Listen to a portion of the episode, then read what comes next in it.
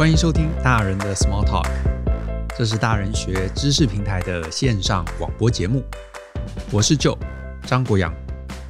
今天呢、我想继续跟大家聊聊风险意识这个主题。上次呢，我在这个 Podcast 跟大家聊到这个风险意识这个概念啊，然后后来呢，这两天啊，我就跟呃刚好就跟一位这个认识的朋友在聊天，那我们呢就聊到这个前几日啊。不是有这个抢卫生纸这样的一个消息吗？那因为这个新闻嘛，就说因为这个武汉疫情，然后大陆的这个各地啊，好像都这个封城，所以呢，呃，有人就在谣传说是这个呃原物料的这个供给啊可能会吃紧，也因此啊，这个台湾各地都有这个抢卫生纸的一个状况发生。那我跟他聊，我就提到，我说其实那一天晚上啊，我看到这个消息。我在回家的路上啊，也就呃拐了一个弯啊，到那个附近的超市，然后发现呢，诶，真的这个货架上面啊，卫生纸好像都呃几乎被买完了啊，大概就剩这个呃几个牌子啊，少数一些，所以呢，我也就这个赶快买了两串，然后去结账。结账完了之后呢，我还甚至特地啊上了这个 PC Home 啊，去订了一盒一箱啊一箱这个十二条的卫生纸送到公司。然后呢，呃，很巧，过了这个几天啊，卫生纸送到公司之后，我们内部这个负责行政总务的同事啊，他也跟我讲，他说他当天看了这个消息啊，也立刻呢帮公司买了一箱啊，所以呢，现在公司啊就有两箱的这个卫生纸。那我讲完这个消息，呃，这个状况之后啊，那我这位认识的朋友，他其实很压抑啊，因为他以为啊，你知道这类抢购的事情啊，应该是这些欧巴桑啊才会做的事情。那这个跟着这个群众起哄啊，去买这个卫生纸，照他的这个认知啊，好像是很不理性的一件事嘛。而且后来新闻也说，好像是有人这个故意，就是是这个卫生纸的从业人员啊，故意想要这个让大家来来抢购，所以放出了一个假消息。所以呢，他就很压抑。他说呢，诶，这个就啊，这个一向这个你们不是都宣扬这个理性思考吗？那为什么这个理性思考的人还会做这样的一个事情呢？嗯，对，然后后来当然抓到了这个主嫌嘛，然后后来很多人也澄清说，台湾的这个原物料是来自于这个南美洲啊，不是来自于大陆，所以其实应该不会有缺货的问题。可是呢，我那天啊就跟我这个朋友分享，我说，当然我们这个事后验证啊，这个行为可能这个是不必要的，不过这是一个事后诸葛嘛。但是我得说啊，抢卫生纸的这个行为本身，它其实是理性的。而且呢，其实非常符合风险管控的概念。然后呢，我就发现，哎，这个概念对他而言啊是一个新知，所以我就觉得啊，哎，好像我们应该要来录一集这个 podcast，来谈谈这个背后的这个理性部分。那当然啊，我也不是鼓励大家好，这个听完之后要去抢卫生纸。那我只是想跟大家来聊聊啊，这个风险机制这件事情啊，其实呃，或许会有一两个地方。会跟你平常的这个直觉认知是不太一样的。那我在这一集啊，其实就是想跟大家来聊两件事情，就是关于啊这个风险认知这件事情啊，风险意识这件事情啊，我自己觉得最大的关键在于两点，一个是呢思考你对于未知的对应能力，那第二个呢则是思考啊你对于未知的处理成本。这两个啊，其实是风险意识啊，蛮核心的。因为我们上一次啊，其实聊到嘛，什么是风险，对不对？怎么去降低冲击？怎么去降低几率？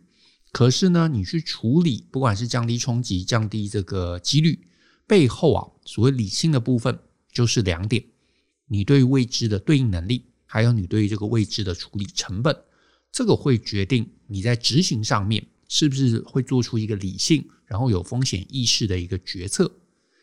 那我呢，先从二来开始聊吧。到底什么是所谓对于未知的一个处理成本？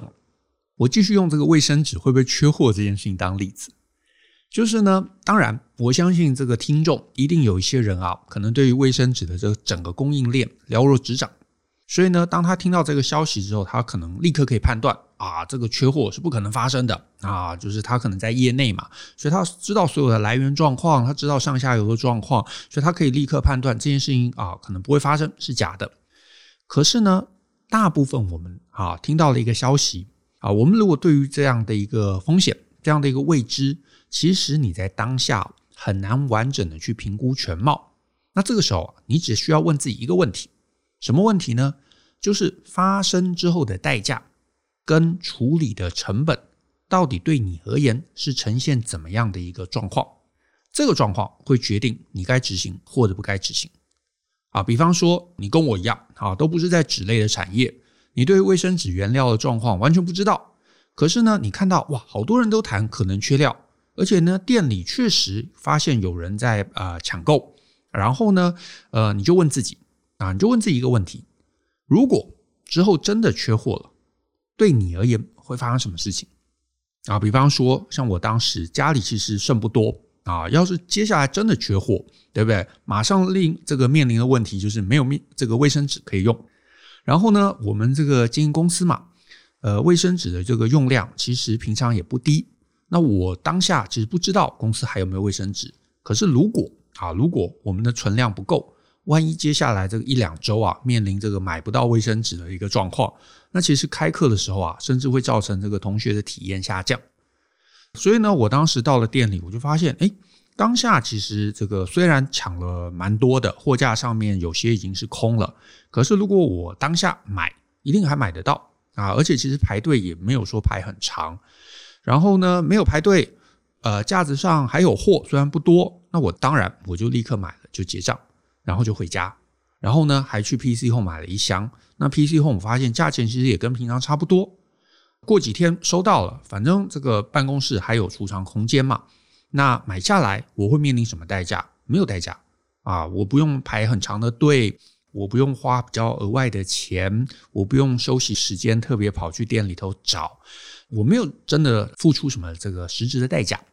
换句话说啊，就算真的最后它是谣言，那买了卫生纸，最多我就慢慢大家就慢慢把它用完嘛，反正本来就是一个呃必需品。可是呢，我如果没有，那之后它对我的冲击会是非常非常的庞大的。所以呢，这件事情你就发现啊，我不处理。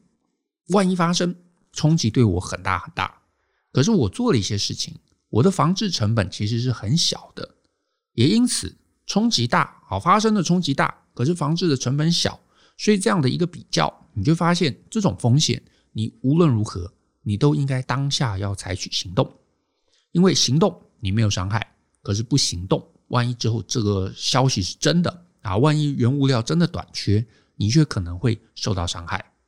所以呢，我自己是觉得这一次的状况啊，跟这个二零一八年的这个卫生纸之乱啊是不太一样的。因为如果大家还有印象啊，大概是这个二零一七年底嘛，二零一八年初嘛，那个时候就会有那个媒体啊，他在报道说这个国际的纸价好像要涨价，然后呢，卫生纸的一些大厂好像也放出消息说呃即将要涨价，所以呢，就一堆人啊真的疯狂开始抢购。可是啊，那一次。我并没有去抢购，那次真的抢得很夸张啊，对不对？可是，呃，我当时的判断是这样，就是抢了，我能够得到的是什么东西？就是我要规避的风险，就是将来涨价嘛。你现在去抢，你就是抢到便宜的卫生纸，可是之后涨能涨多少啊？就算涨一倍吧，那我现在为了规避这一倍的成本。我得要花时间，因为当时其实这几乎是抢空了嘛。你要买，你可能要呃找那个进货时间啊，特别去那边排队，特别去等。那表示你花了很多的时间跟注意力，再去规避这个呃价格这件事情。可是价格卫生纸终究它毕竟是一个低价的商品，所以呢，我就会觉得你为了规避这个小小的涨价的钱，你花了很多的时间跟注意力，那其实是不值得的一件事情。甚至是啊，之前这个电信业啊，不是有这个四九九之乱吗？啊，我当时其实也没有参与啊，因为你你想想看，你解约排队啊，你做这些事情要等很久啊，因为当时这个你要去门市嘛，然后要花蛮长的时间去排队去等。那可是你说最后你得到什么？你有规避什么呃不可预见的风险吗？其实都没有啊，只只只是省了钱。那所以呢，如果只是排队啊，为了省钱，那这件事情我觉得它就不一定是那么划算，因为你最后你最后不规避，你的风险是已知的，而且是很低的。可是你去规避，你这个呃花了时间成本啊，放下了工作，那个这个就不一定是一个值得的事情。所以这个是这个对于未知的一个处理成本啊。所以呢，如果你今天面对任何事情，如果发生的成本高于你投入的规避成本，那是划算啊。可是我得说，这个部分完全就是因人而异，因为对你划算的未必对另外一个人也划算。所以呢，我也提醒一下啊，不表示当时四九九之乱你去参加啊就不理性，因为搞不好对你而言，那那个部分你的投入的时间跟你换得的之后的这个规避的这个风险，诶，是是划算的啊。那我我这边再举个例子啊，就是因为这样讲有点抽象嘛，所以我举个例子，就是说啊，像旅游保险，它可能就是一个因人而异的一个状况。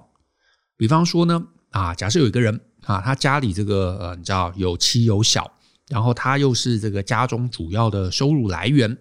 那这样的一个人啊，他如果每一次出去旅行或者去出差，那我就会建议他啊，应该要把交通上面的保险都点到满，甚至是啊，啊不要说旅行了，平常意外险都应该要保高一点。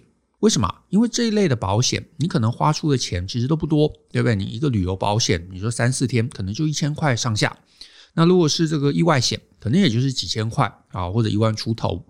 可是如果哪一天真的出了什么事情啊，这个你知道搭飞机，然后飞机掉下来挂掉了，那至少他的这个妻小啊，可能可以获得这个你知道几千万的一个赔偿啊，甚至还用信用卡刷，搞不好额外再拿个三千万。所以你会发现，在这样的一个状况中，你用小的成本去换取风险真正发生时候的高额补偿。这个会是划算的，可是反过来讲，假设有个人啊，他孤家寡人，父母双亡，对不对？然后也没有结婚，也没有小孩，甚至连亲戚都没有。那这样的一个人，你说飞机失事了，掉下来人死掉了，赔你五千万，好，甚至赔你一亿吧？那这个人其实都享用不到，对不对？所以哪怕保险金额只要一块，他去保，搞不好都是不划算的。那当然，我们说嘛，旅行。不单单只是飞机掉下来，可能还会有这个旅行不便啊，飞机延迟啊，行李没拿到啊，甚至海外疾病啊、受伤啊、医疗保险啊的这些医疗费用啊等等这些东西。呃，像之前不是就有讲吗？有新闻说有人去旅行，结果呢受伤啊，或者是什么盲肠炎开刀，结果最后医疗费啊花了这个几十万才回来的故事。换言之啊，这样的一个人，他要想的搞不好不是。飞机掉下来死掉这种事情，而是呢，诶，碰了一个意外，可是没死啊，没死搞不好是最惨的，对不对？没死，然后要面对这个巨额的一个金钱损失，甚至是一些不便。那这个时候，他可能还是要保险，可是他的保险不是放在意外险，而是放在这个旅游的不便，甚至医疗相关的保险。好像我自己现在出去旅游，我都会保险啊，主要其实目的也是规避。啊，万一啊碰到一些意外，结果后面要看医生啊，或者是要在这个海外做一些其他的这个呃治疗，或者是因为这个呃行李没拿到，好造成的一个不便，相关的一个费用啊，所以呢，来我们回顾一下发生的影响，对比投入的成本，这个会是你在面对风险思维的时候，你第一个要考虑的议题。